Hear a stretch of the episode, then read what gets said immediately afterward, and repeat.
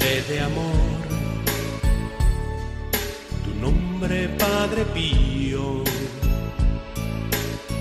hombre de Dios, apóstol de esperanza. El Padre Pío, en el umbral del paraíso, con el Padre Isaac Parra. Tu presencia entre nosotros,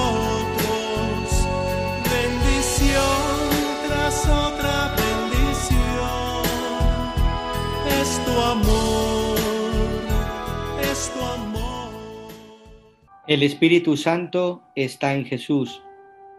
Y cuando Jesús sopla vida, aquel soplo es el Espíritu Santo. Y aquel soplo de la resurrección de Cristo se hace presente cada vez que el hombre es perdonado en el bautismo y en la confesión. Por tanto, Jesús sigue soplando el Espíritu Santo cada vez que perdona. Algunas veces pensamos, Jesús sopló el Espíritu Santo sobre los apóstoles, pero no sobre nosotros. No es así, porque el Espíritu Santo fue dado a conocer a los apóstoles para que a su vez aquel soplo de Jesús, que es el Espíritu Santo, viniera a nosotros en el bautismo y en la confesión. Por tanto, aquel soplo de Jesús permanece. Aquel soplo del Espíritu Santo a través de la Iglesia sigue aún transmitiéndose. Nos da la vida. Tened claro que sin aquel soplo no hay perdón.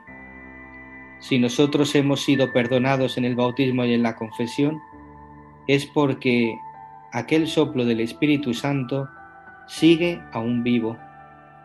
Surge de la boca de Jesús. Continuó por la boca de los apóstoles, de los obispos, de los sacerdotes, pero siempre es aquel soplo inicial del resucitado, comunicando el perdón de los pecados.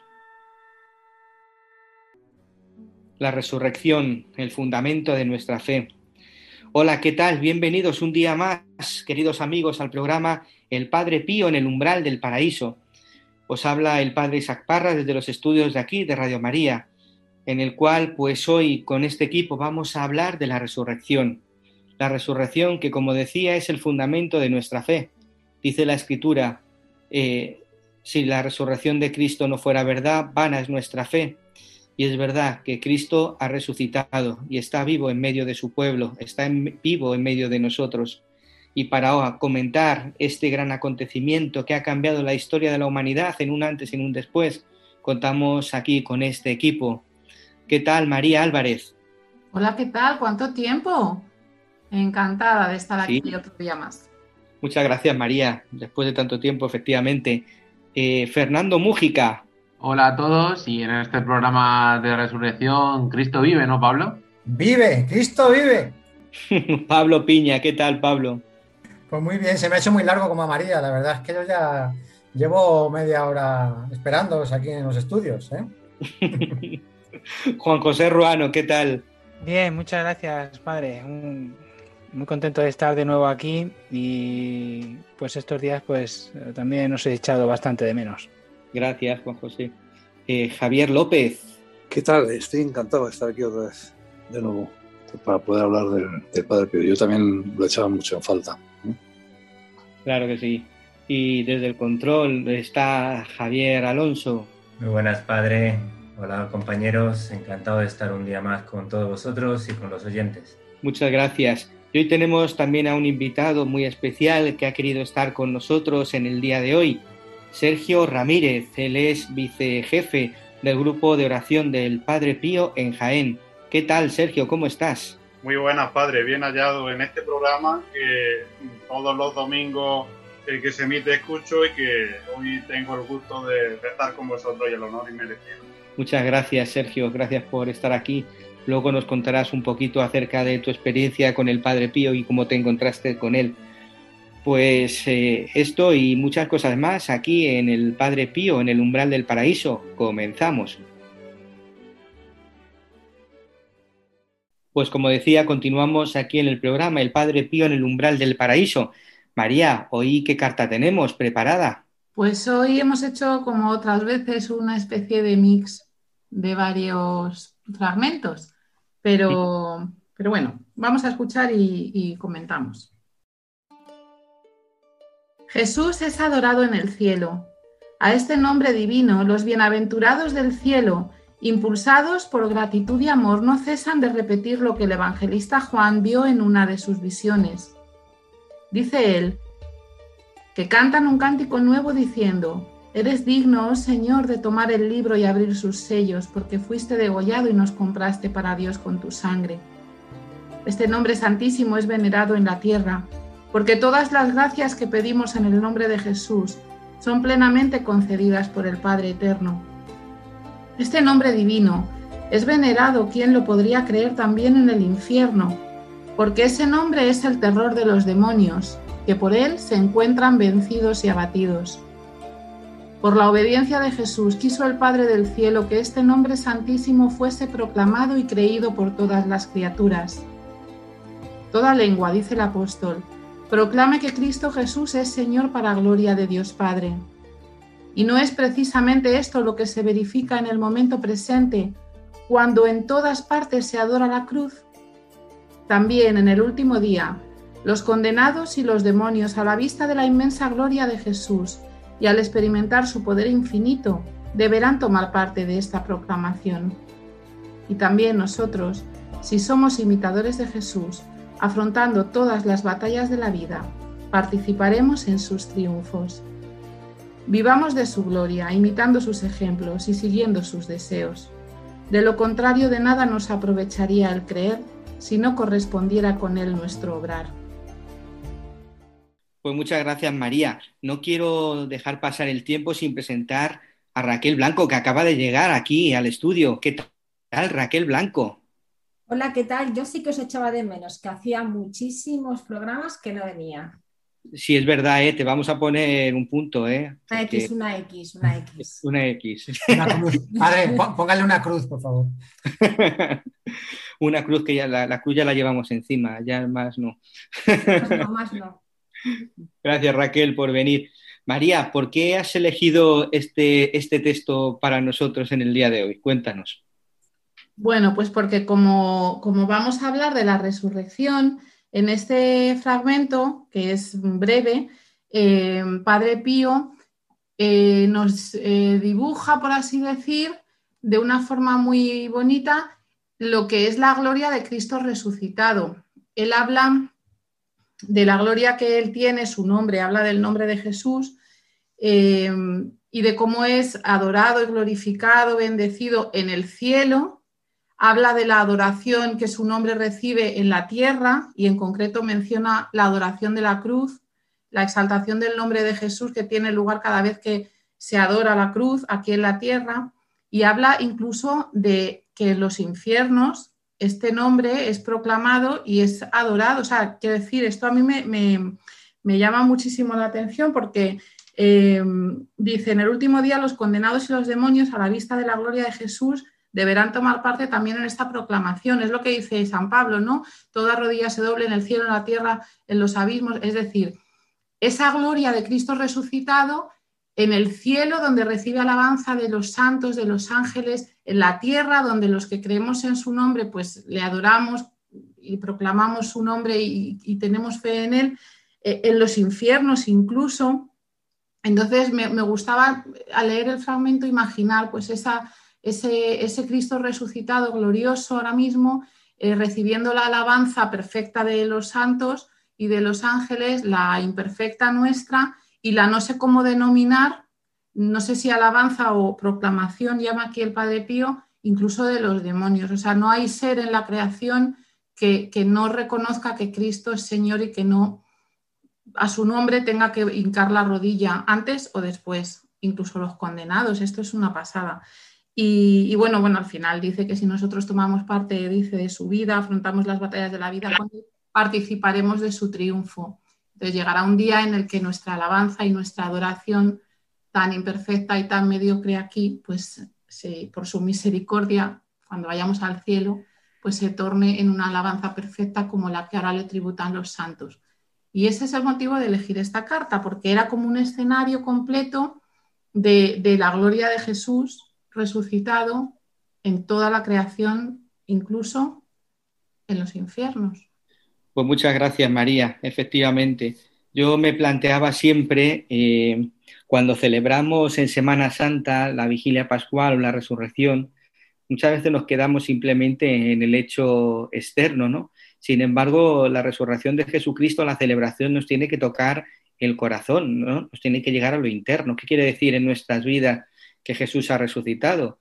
Pues quiere decir que Jesús nos ha dado una vida nueva, que Jesús ha ido, ha venido a nuestros sepulcros, ha venido a, esos huesos que están secos y les ha dado vida.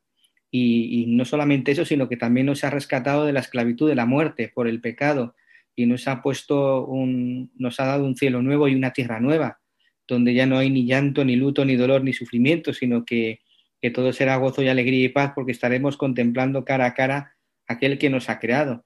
Y si Jesús ha resucitado, nosotros también tenemos que resucitar con Él. Y, para resucitar, ¿cómo sabemos que, hemos resucitado con Cristo? Pues cuando buscamos los bienes del cielo. Si no buscamos los bienes del cielo, todavía estamos en la tierra. Y si estamos en la tierra, pues, eh, pues es mm, que todavía no hemos, no hemos dejado que Cristo entre en el corazón, ¿no? Me quedo con la frase que, que decía, que leía María de la carta, ¿no? Algo así como, si somos imitadores de Jesús, disfrutaremos también de su triunfo, ¿no? Y es que, eh, tal y como lo veo yo, ¿no? Resucitar, que, significa como resurgir, pues requiere vivir, eh, eh, requiere morir y requiere, como decía el padre, ¿no? Pues una vida nueva. Y es lo que comúnmente nos va pasando en, nuestro caminar, en nuestro peregrinar en la, en la tierra, ¿no? pues mm, como Padre Pío nos enseña, eh, caemos muchas veces, ¿no? Nos sentimos, nos sentimos morir, ¿no? Pero es en ese, en ese momento cuando tenemos que recordar siempre eh, pues este fruto o esta esencia de nuestra fe de que después de la muerte hay una resurrección. Pase lo que nos pase en la vida, ¿eh? todas las tribulaciones, todos los sufrimientos, como nos enseña Padre Pío, tienen un sentido. Y es por eso que la esperanza de la resurrección la esperanza del sufrimiento es que, es para bien, que es para bien. Como nos dice y nos recuerda Padre Pío, el sufrimiento es una perla, ¿no? Y igual que esta vida, ¿no? Que en la cual podemos sufrir muchísimos eh, desagravios, muchísimas incomprensiones, muchísimos desafectos, pero sin embargo, ¿eh? lo importante es que eh, sabemos que, que, aquí ya podemos degustar eh, esa resurrección, esa vida en el cielo, ¿no? De alguna forma, y en cualquier caso con total plenitud, ¿no? Estamos invitados de la mano de Jesús, de Padre Pío, de todos los santos, de María, a, ir al cielo, que es nuestro destino, ¿no? Hemos nacido para ir al cielo. Y, a mí eso es lo que más me reconforta en mi día a día, ¿no? Eh, no tendría sentido nuestra fe eh, si, no, si no creemos en la resurrección. Y eso es lo que tenemos que tener presente desde mi punto de vista, ¿no? En nuestro día a día, caminar siempre, nos pase lo que nos pase, ¿eh? porque como, estamos, como estoy comentando, ¿no? Pues tenemos mejores y peores días eh, y mejores y peores momentos, pero saber que, somos seres para la resurrección y que además en este caminar por el mundo eh, nos, nos acompaña el Espíritu Santo, lo que nos leía el Padre al principio del programa, ¿no? Y, estamos acompañados. Vivimos el momento del Espíritu Santo que nos acompaña, nos guía y nos lleva al cielo. A mí, eh, escuchando la carta, me venía a la cabeza una frase de un, sacerdote que, una de las frases que, frases que más repetía durante su, durante su vida era Señor, contigo y como tú. Y, y, explicando esa frase, uno de los sacerdotes que le conoció eh, hablaba de que ese contigo y como tú era contigo en la vida, en el sufrimiento, en la cruz, en cómo viviste tú y también la resurrección. Si la vida no es solamente cruz y sufrimiento, sino también esa resurrección y todo va unido. Y los, cristianos tenemos que ser vivir con Él y como Él. Y esa frase se me venía a la cabeza constantemente porque, porque a la cruz, el sufrimiento, que, fueron claves en la vida de Cristo y que, que el Padre Pío es un, exponente principal de ello, pero también la resurrección, que, también podemos ver que el Padre Pío, eh, como, como, dice el nombre del programa, no, no entrará al cielo hasta que uno de los, hasta que todos sus hijos espirituales estén, estén en él. Pues eh, la vida de cristiano es eso, unir la cruz y la resurrección. Y sin cruz, no hay resurrección. Con lo cual, eh, esa, cuando en un primer momento me preguntaba qué tenía que ver la, la, carta con la resurrección, en cuanto se me vino esta, esta frase a la, a la, cabeza, lo vi, lo vi muy claro. O sea, ese Señor contigo y como tú es Señor estar al lado del Señor es estar al lado del Señor en el sufrimiento y estar al lado del Señor en la gloria, si Dios, si Él mismo quiere, si Dios quiere, el, cuando, cuando Él crea conveniente que nos toque. Bueno, pues eh, a mí la carta, yo destacaría la carta dos temas. ¿no? Eh, a lo largo de toda ella habla quizás de lo más importante, que a lo cual nosotros no solemos prestar mucha atención porque estamos muy entretenidos con, con todas nuestras cosas mundanas, que si no es una, pues es otra, nos, nos va entreteniendo. Y cuando hacemos, cuando hacemos actividades religiosas, yo por lo menos tampoco la presto mucha atención, ¿no? Presto más atención, pues a lo mejor a las cosas que tengo que pedir eh, a Jesús o a las cosas que, que, tengo que agradecer, pero no miramos más arriba y, nos, y no, no, nos damos cuenta, yo por lo menos me cuesta darme cuenta muchas veces que, que estamos diseñados para, para la vida eterna realmente. O sea que nuestra alma está diseñada para dar gloria a Dios en la eternidad. Ese es el único objetivo de nuestra existencia. Es así de, sencillo, pero también así de, difícil de, tenerlo presente continuamente, ¿no? Para eso estamos diseñados. Entonces, el Padre Pío, durante la gran mayoría de la carta del texto, lo está diciendo continuamente. O sea, él está identificando la resurrección para aquel, con aquel momento en el cual nosotros ya permanentemente vamos a estar dando eh, gloria a Dios, ¿no? Y para ello lo que nos invita a hacer es a que lo empecemos a hacer de una manera muy rutinaria, posiblemente, pero poco a poco, pues más próxima, más depurada, más pura, según van pasando los años y nos vamos acercando, si, eso es así, si en, la historia cada uno, cada uno tiene sus tiempos, ¿no? Eh, que lo vayamos haciendo un poco aquí en la tierra también, que vayamos haciendo lo que él nos dice en la carta, es que simplemente tratemos de imitarle continuamente, que también se dice muy sencillo, pero es muy complicado mantener, ¿no? Exactamente igual. Por otro lado, también, eso es con respecto a la carta, con respecto al tema de la resurrección eh, y respecto al Padre Pío, me vienen a la cabeza dos cosas. Cuando tú entras en, San Giovanni Rotondo, a la capilla o la iglesia, la parte de abajo de la iglesia, la cripta, donde está el cuerpo del Padre Pío, eh, uno piensa, piensa, bueno, esto es, no, no piensas que está resucitado, pero le ves con tanta vida que dices, pues muy posiblemente el paso que tenga, que, tenga que dar en la resurrección está muy conservado. Es, es, eh, es que se levante y se ponga a andar prácticamente, ¿no? Y que en esa resurrección muchos de los santos y, también el Padre Pío ya están participando de alguna manera, ya están participando. Eh, y las propia, la propia observación de las reliquias casi de cualquier santo, que tienen ese componente milagroso, ese, ese componente de conservación, de cuerpo y alma, pero, pero en este caso de cuerpo, que es lo que tú estás viendo, que es lo que nos va a quedar después de la resurrección. Porque también es una cosa que, se nos pasa muy poco por la cabeza, ¿no? que vamos a estar con nuestro cuerpo y con nuestra, y con nuestra alma ya resucitados, pero también con nuestro cuerpo. ¿eh? Y la otra cosa que se me viene a la cabeza es que, em, bueno, pues eh, ha habido en la invitación que, tiene el Padre Pío eh, a Jesús en muchísimas cosas, pero yo creo que es de los santos que más se acerca a Jesús en, todo.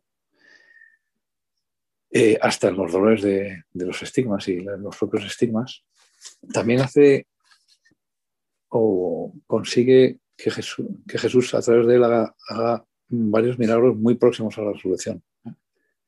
Muy próximos a la resurrección. Hay, hay ejemplos como una tal Paulina que, que, bueno, que se muere un Viernes Santo y dice él a la familia con todo convencimiento que va a resucitar el domingo de resurrección, el domingo siguiente de resurrección. Y bueno, pues los familiares, obviamente, pues como pasó en Betania, pues no se lo creen, ¿no?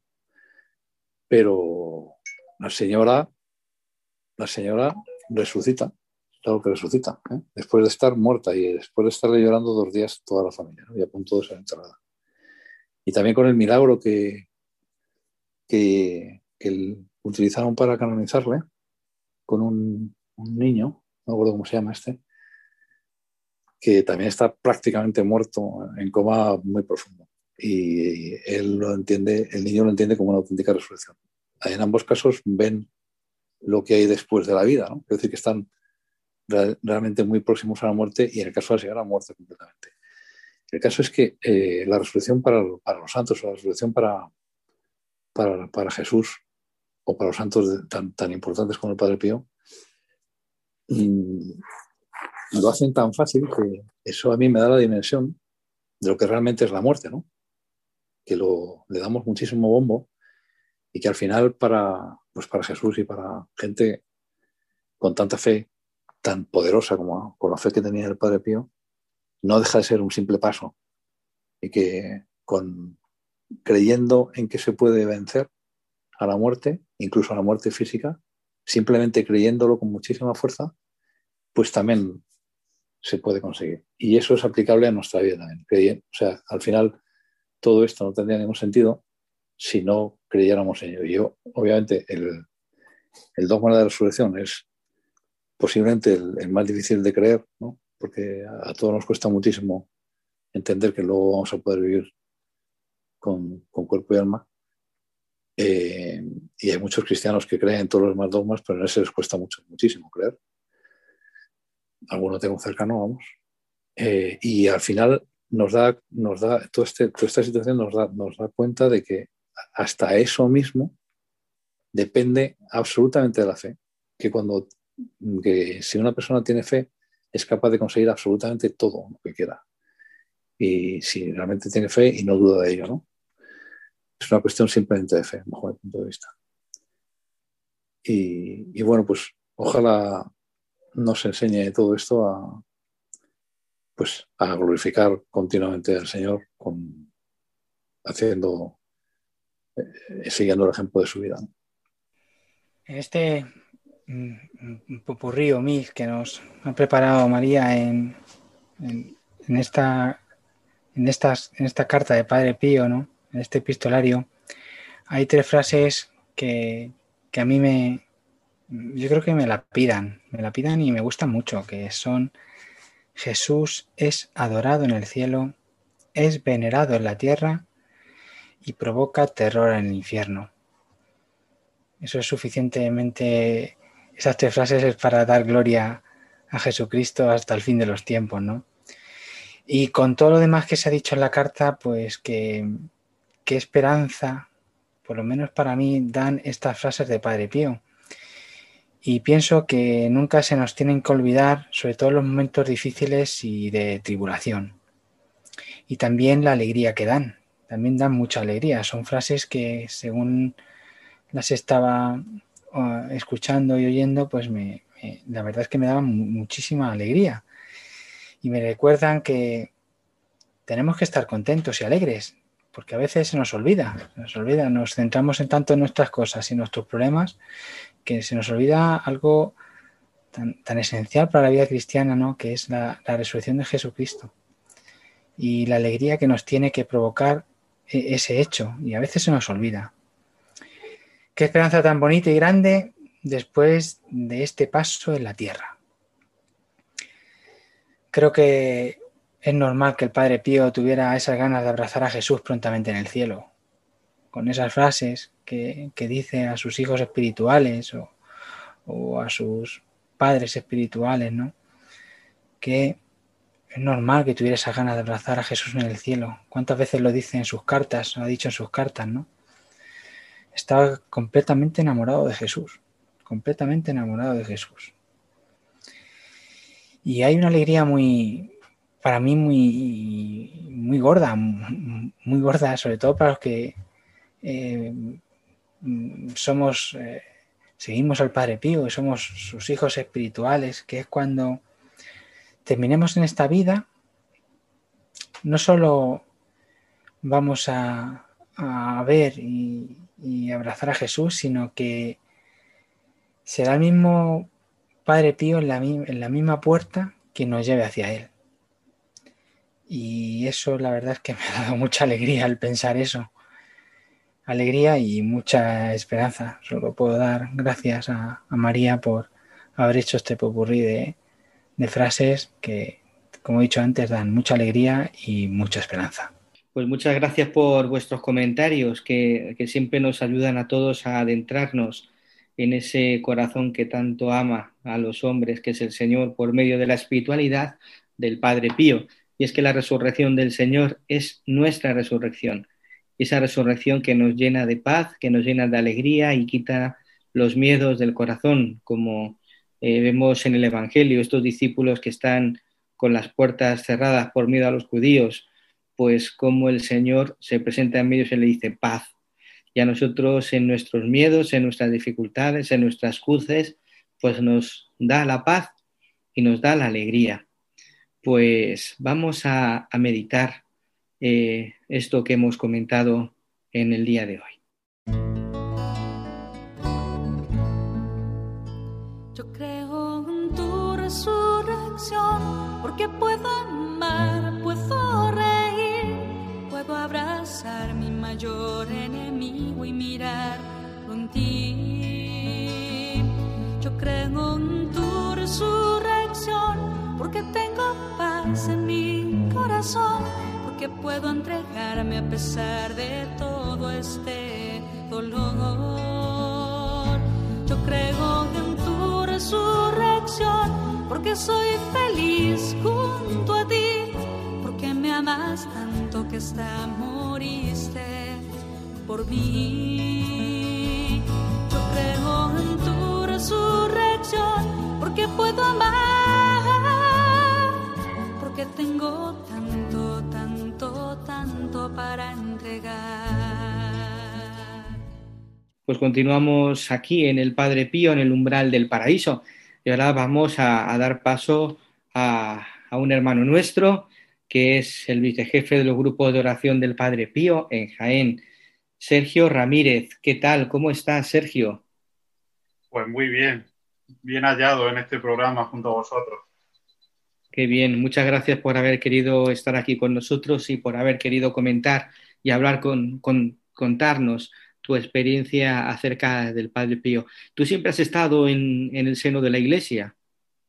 Yo sí, siempre he sido eh, miembro activo, muy activo de la Iglesia desde pequeño, eh, desde mi bautismo, que agradezco a mis abuelos eh, paternos, que fueron mis padrinos, y sobre todo a mis padres, que me llevaron a, esa pila bautismal de, la parroquia de San Miguel de aquí de Jaén, una fecha muy mariana, el 12 de diciembre, el día de Nuestra Señora de Guadalupe, y de siempre pues, he tenido una formación religiosa tanto en la catequesis como en el colegio donde estudié, en el de la Carmelita Bedruna. Eres, eres un, chico joven, ¿verdad? ¿Tienes? Tengo 28 años. Cumplo en septiembre 29. 29 años y ya pues el Señor en un momento determinado de tu historia pasó por delante de ti, te abrió los ojos y te dijo, ven y sígueme y aquí estás, ¿verdad?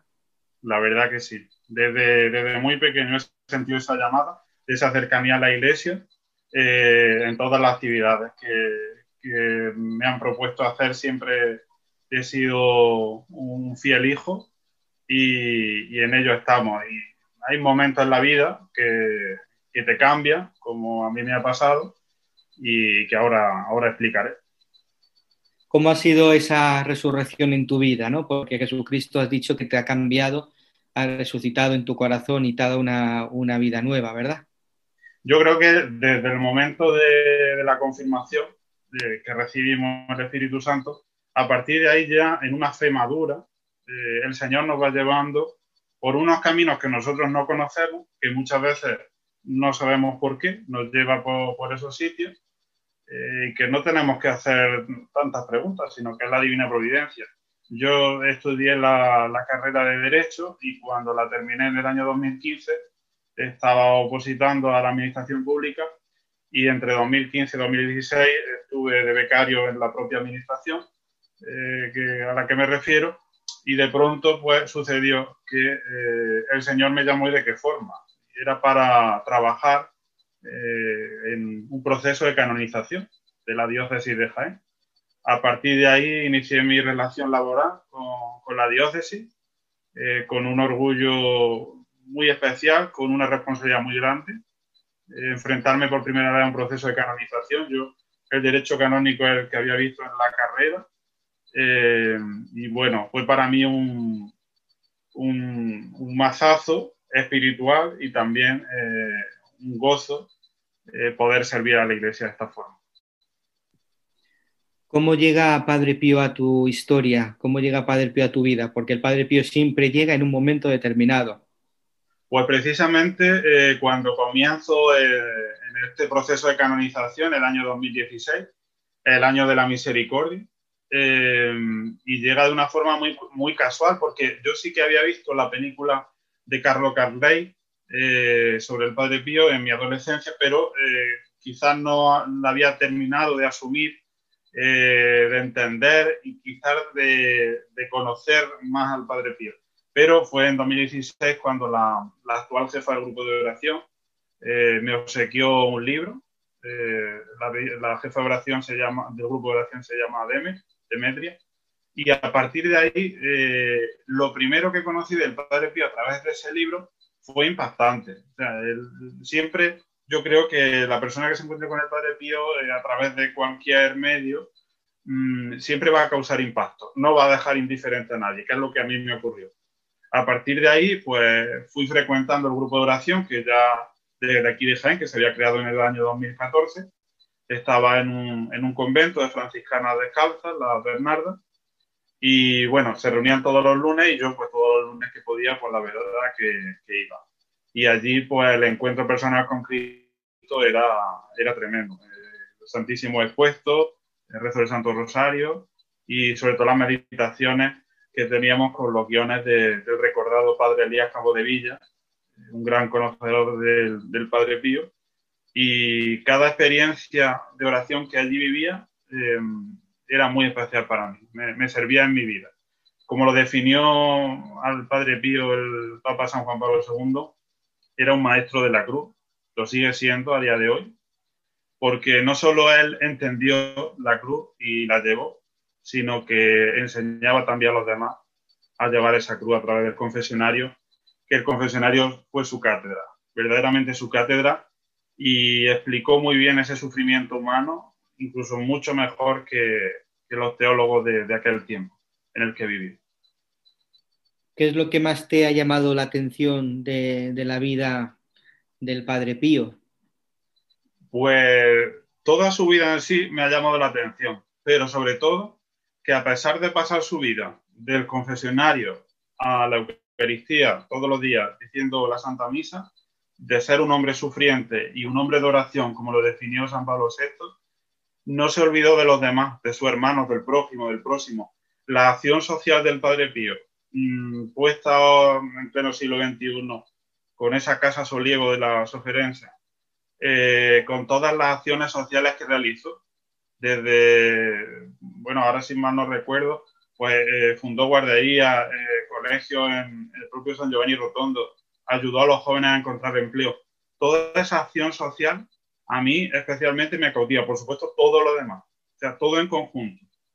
Pero que un santo llegue a tanto, mmm, para mí es lo que más me sorprende, lo que más me encanta de, del Padre Pío.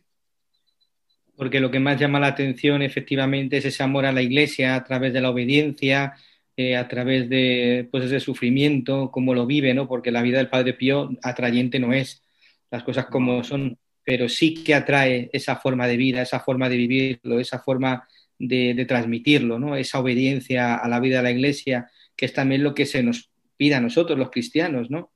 Eh, esa, esa, obediencia que en muchas ocasiones eh, pues él la tuvo muy especialmente con la incomprensión, por ejemplo, por poner un ejemplo, porque tuvo bastantes incomprensiones, pero de, del Papa San Juan XXIII, y cómo esa obediencia la llevó hasta el último término y después eh, cómo se transformó esa obediencia en que ya una vez eh, que había partido hacia la casa de Dios Padre, pues cómo Pablo VI reconoció la santidad, entre comillas, porque acababa de morir, pero ya empezaba a, a expresar mucho sobre, sobre el Padre Pío.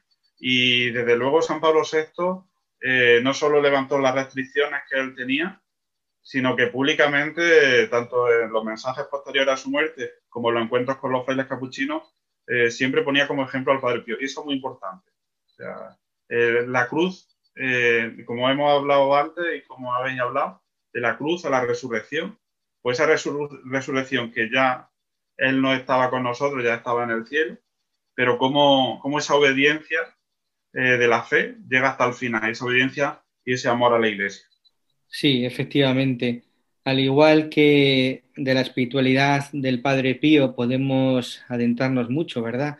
Si ahora hay algo por lo cual conocemos o la gente conoce al Padre Pío es por los estigmas, pero que también ayuda a todo lo sobrenatural, los estigmas, la transverberación, las levitaciones, el, el, los olores, ¿no? Eso ayuda a la fe, son cosas que ayudan, ¿no? Pero si adentramos en la espiritualidad, ¿qué es lo que más te atrae? ¿Qué es lo que más te, ayuda mm, del Padre Pío? La, sobre todo, cómo invita a la oración. Cómo nos dice cómo, cómo hablarle a Dios Padre cómo medita la pasión, ese amor a la, Virgen a través del Santo Rosario, eh, esa invitación a los grupos de oración a, a ser eh, unos focos de amor y unos viveros de fe, tan importantes hoy día en los grupos de oración.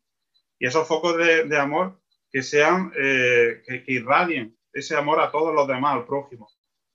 Todo eso me llama muchísimo la atención de, de la espiritualidad del Padre Pío y, y, es lo que más me mueve a seguir conociéndolo, porque cuando uno cree conocerlo todo sobre él, siempre sorprende algo más.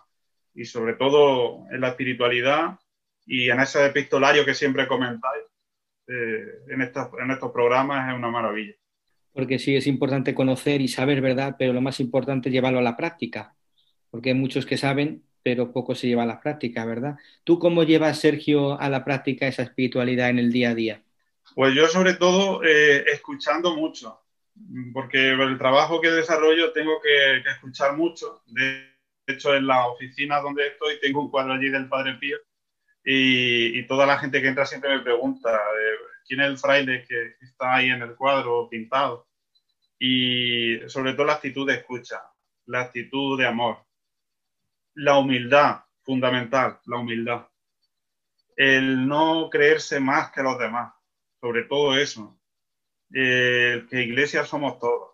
Iglesia somos todos. Son los laicos, los sacerdotes y todos tenemos que tenerlo muy en cuenta.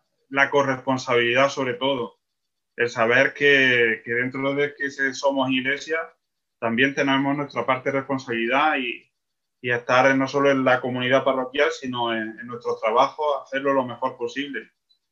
Y, y, bueno, sobre todo mucho amor, dar mucho amor a la gente con, con, la palabra, con el afecto y con la obra. Para mí es fundamental y sobre todo la participación en los sacramentos, que es como la gasolina que, que nos da la vida para seguir adelante, si no, sin sacramentos esto no, no sería igual. Sergio, ¿en qué momentos de tu vida eh, ¿Podrías decir que, que has eh, sentido la presencia de Padre Pío, la, su intercesión y, y, la del Señor y la Virgen, ¿no? Y para, para, salir de algún problema, de alguna situación de dificultad, como, como Padre Pío nos enseña a vivir, ¿no? Pues la verdad que lo, lo he sentido, eh, por ejemplo, rezando la, la novena, que no, que no, es suya, como, como sabéis, que es del Sagrado Corazón de Jesús, pues me hizo entender la paciencia y la espera. Esa espera de, de esa frase de eh, ora, ten fe y no te preocupes, eh, me enseñó mucho, porque esa novena, lo que yo, la gracia que yo le pedía en esa novena, que muchas veces vamos con la prisa de que queremos realizar una oración y una novena o queremos hacer una petición y queremos que, lo, que eh, la gracia que pedimos que se cumpla ya. Él me enseñó muy mucho a, a ese tiempo, esa espera. Y te puedo decir, Pablo, que lo que yo pedía hasta nueve meses después, no, la gracia no se, concedió, no se concedió. Y te digo más, mm, se concedió esa gracia que yo pedí el día del Sagrado Corazón de Jesús. Y yo había empezado esa novena en el mes de septiembre y la rezaba a diario, a diario. Y fue eh, una carrera de fondo, como yo digo. Pero se siente, ¿eh? de verdad que se siente.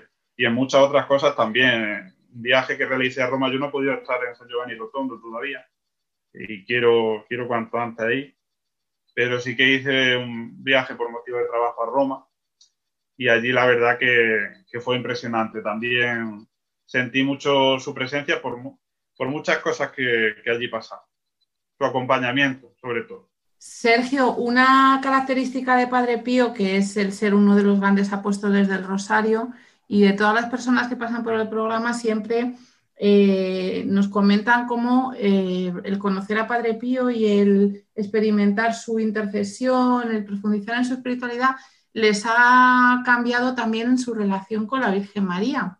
¿A ti te ha pasado esto? Bueno, mi relación con la Virgen siempre ha sido muy, muy cercana, porque como he explicado por eh, mi formación en el colegio y luego en la parroquia, pues siempre ha sido muy cercana. Tengo especial devoción a, la Virgen del Carmen, que por cierto, eh, la madre del Padre Pío eh, era muy devota de, la Virgen del Carmen. Entonces, yo lo que no es que haya cambiado en mi vida, pero sí eh, lo tengo como hábito, rezarlo diariamente, y lo hago en un momento que la verdad que a mí no me avergüenza. yo vivo a dos kilómetros caminando de mi trabajo. Yo cuando subo al trabajo se tarda unos 30, 35 minutos yo voy con mi rosario por la calle a las siete y media de la mañana. Es decir, siete y media de la mañana, cuando salgo por la puerta, empiezo a rezar el rosario. Y así no se me olvida porque luego el día es de mucho trabajo, las tardes también.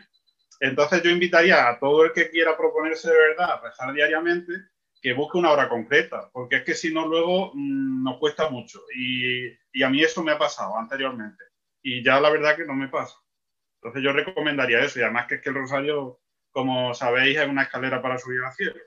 Y es, muy, es una oración muy reconfortante. La, la madre siempre está con nosotros. Eh, Sergio, yo te quería comentar que viviendo en una sociedad que vivimos en que huimos del sufrimiento por, por sistema, eh, y más sobre todo de la gente joven, eh, ¿cómo eh, animarías, estimularías a la gente joven a, acercarse a, Padre Pío porque de primeras puede parecer un poco contrario a lo que, a lo que pueden querer o buscar en la, en la vida. Pues yo le animaría a acercarse y, y a experimentar, experimentar el sufrimiento que, la verdad que la educación que nos dan de pequeños, eh, y por ejemplo yo el primero, es que todo esto es una vida de color de rosa. Y la verdad que los problemas vienen. Los problemas vienen y hay que estar preparado. Y la mejor arma, el Padre Pío nos la enseñó, que es la oración. Y el hablar, al Señor con el corazón. Que muchas veces mmm, soltamos una retaíla de oraciones y no sabemos hablar con el corazón. Y tampoco eh, sabemos utilizar el silencio. El silencio de la oración es muy importante. Y la escucha, la escucha de la palabra. Entonces yo lo animaría a eso. Primeramente un, un primer contacto, ya sea a través de un libro, a través de, de una película, de, de, lo que sea. Que lo conozcan y después, si que el sufrimiento nos llega a todos, como digo, en cualquier momento, eh, que se agarren con fuerza a la oración. Que él, él, él, sí que experimentó todo, mucho sufrimiento. Muchas gracias, Sergio. Yo, Sergio, quería preguntarte dos cosas. Una, ¿qué es para ti el Padre Pío? Y de todas las cosas que nos has dicho que, que, te llama la atención de Padre Pío, con la que más te llene el corazón?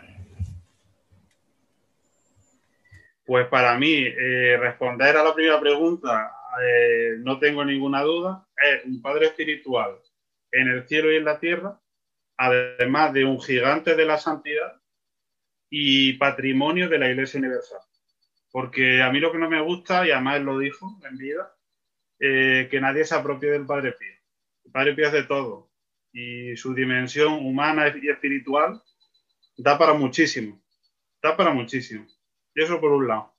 Y la segunda pregunta, eh, todo, todo, porque todo, cualquier eh, punto de la espiritualidad que se quiera tocar del Padre Pío, desde el confesionario hasta cómo vivía la Eucaristía, hasta cómo vivía las fiestas más grandes de la Iglesia, eh, ese amor al niño Jesús, ese amor a la Virgen, todo. Es que no, puedo quedarme con nada en especial sin, mencionar todo esto. ¿Cómo vivía? Vivía una fe que ya la quisiéramos mucho, ¿eh? Ya la quisiéramos mucho. Eh, hola Sergio, yo te quería preguntar una, cosa muchísimo, una cosa muchísimo más sencilla. Eh, yo la sensación que tengo, he tenido siempre con el Padre Pío desde que lo conocí, y sobre todo al principio, tengo que decir, ¿no? es que es un santo muy cotidiano.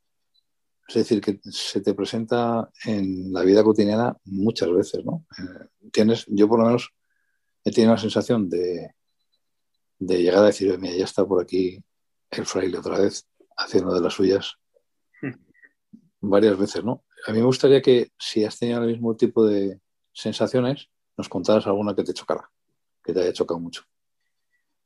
Pues yo, la verdad es que eh, yo me gustaría guardármelo para mí. Yo creo que es algo muy íntimo, pero estoy contigo en que en lo más cotidiano, en lo que menos esperamos, Él está y nos acompaña. Pero sí que, que se viven experiencias de, de, en que lo encuentras muy cercano, muy cercano, pero como te digo, Javier, es algo muy, muy personal, muy Sergio, quiero terminar con, con una pregunta muy concreta también. ¿Qué dirías a aquellos que quieren ser hijos espirituales del Padre Pío?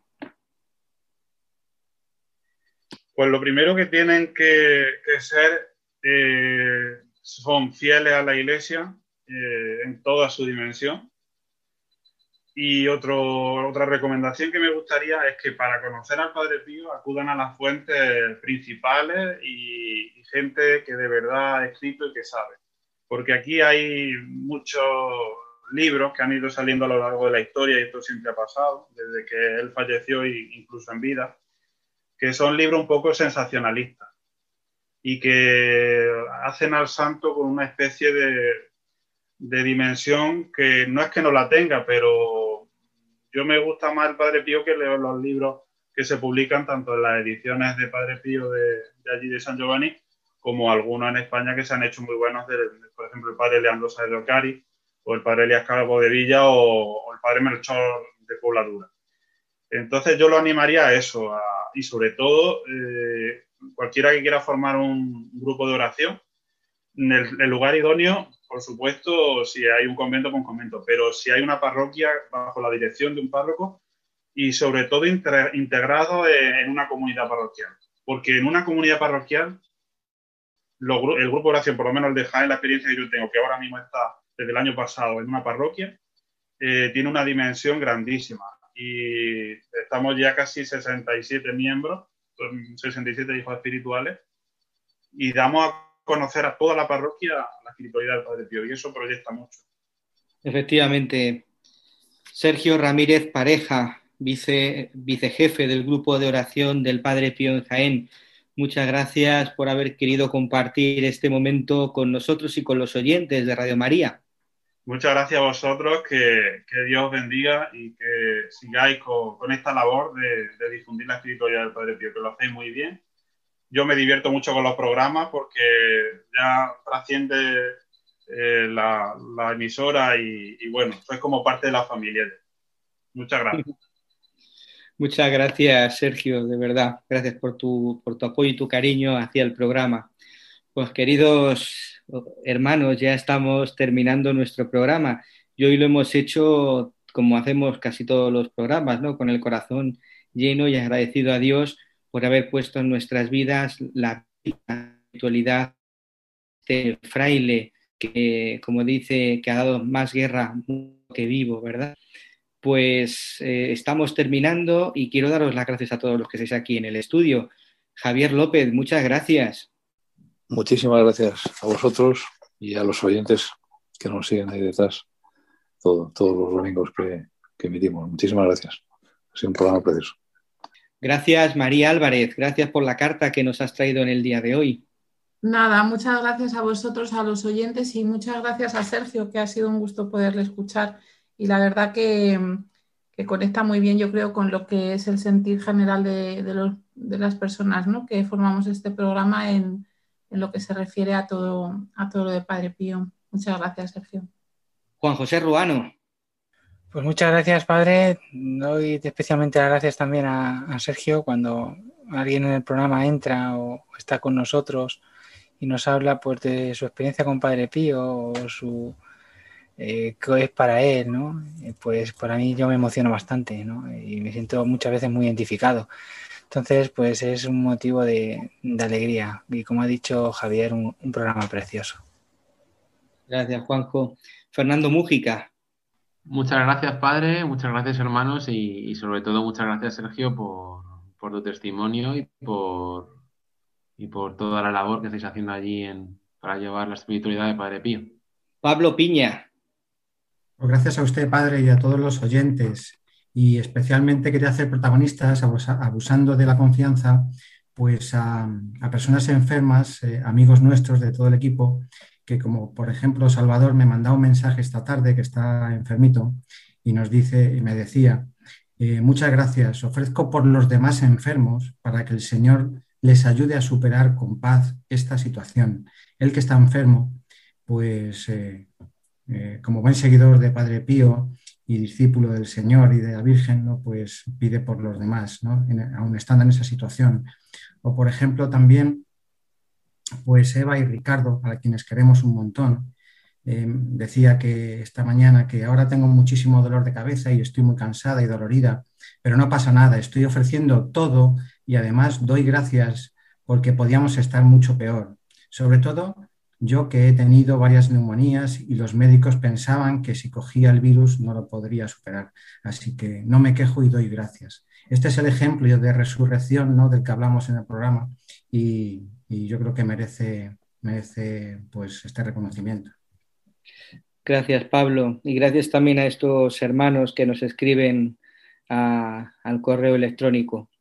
Eh, Raquel Blanco, muchas gracias por estar aquí y no te puedes ir, ¿eh? No, yo sigo aquí. Ha sido un placer, un placer estar con todos vosotros, que ya hacía tiempo que no estaba. Y ha sido un placer escucharte, Sergio. Ha sido de mucha ayuda, muchas gracias. Y también desde, desde el control, haciendo que el sonido funcione. Javier Alonso, muchas gracias. Gracias a, a, todos vosotros por este gran programa, a Sergio por su colaboración, que parecía uno, uno de nosotros. Lo mismo, padre, tenemos un nuevo fichaje, no digo más. Y encantado de, de estar un día más con todos vosotros y con los oyentes. Pues muchas gracias a todos también, queridos oyentes, por estar un programa más detrás de las ondas y por vuestros correos electrónicos, que sabéis que podéis poneros en contacto con nosotros a través del correo electrónico padrepío@radiomaria.es y que podéis descargaros los podcasts desde, desde la página de Radio María eh, www.radiomaria.es de la pestaña podcast. Y Raquel, antes de irnos, ¿cuál es el pensamiento para el próximo programa? Pues el pensamiento es el siguiente. Después de la ascensión de Jesucristo al cielo, María ardía continuamente en el más vivo deseo de, de reunirse con Él. En ausencia de su divino Hijo, le parecía encontrarse en el más duro destierro.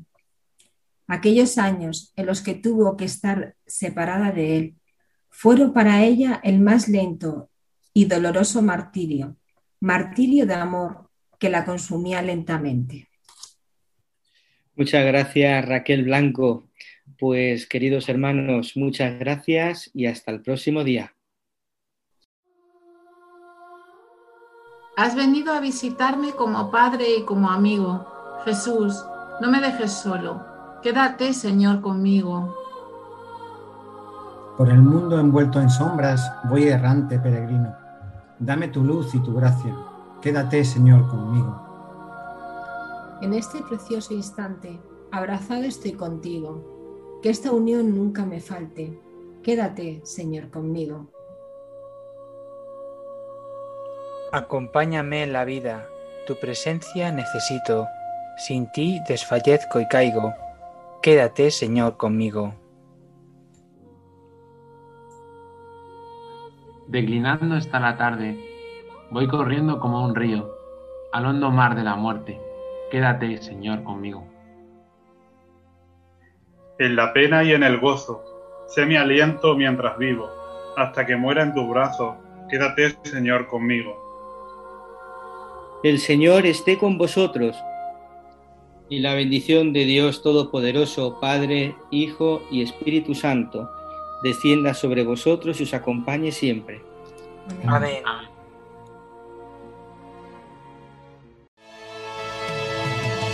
Hombre de amor,